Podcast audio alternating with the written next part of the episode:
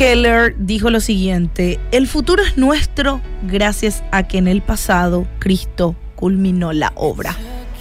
El futuro es nuestro y Cristo culminó la obra y envió a su consolador. ¿Sí? Juan 16, 7 estamos leyendo, pero yo les digo la verdad, les decía Jesús. Les conviene que yo me vaya, porque si no me voy, el consolador no vendrá a ustedes, pero si me voy, se los enviaré.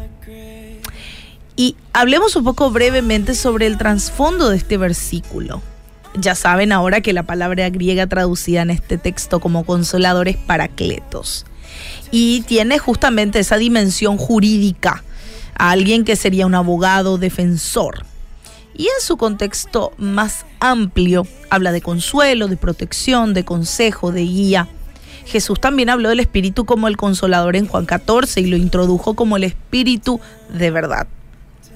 Y hay una serie de cosas relativas a la identidad de este consolador que debemos mencionar. Primero, necesitamos notar que el Espíritu Santo es una persona única y no simplemente un poder o una influencia se habla de Él, como Él, no como eso.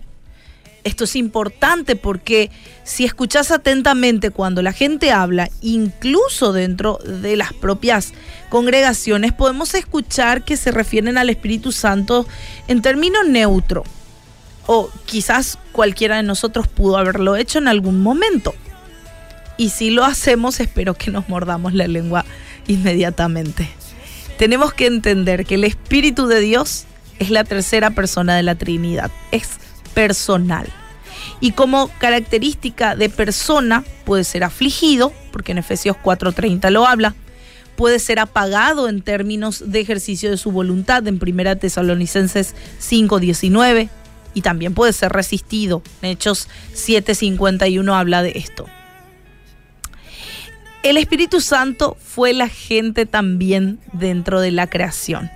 En el relato de la creación al principio de la Biblia se nos dice, en el principio de Dios creó los cielos y la tierra y la tierra estaba sin orden y vacía y las tinieblas cubrían la superficie del abismo y el Espíritu de Dios se movía sobre la superficie de las aguas. Y esto es justamente hablando más profundamente cuando leemos también en Isaías, nos hacemos las preguntas, ¿quién los creó? Tenemos la respuesta en Génesis 1.2, el Espíritu, que cumple con su propósito también. El Espíritu es también un agente consolador. El Espíritu consolador que nosotros podemos tener gracias a la promesa de Cristo, que dice, él les conviene que yo me vaya, porque si no me voy, el consolador no vendría a ustedes.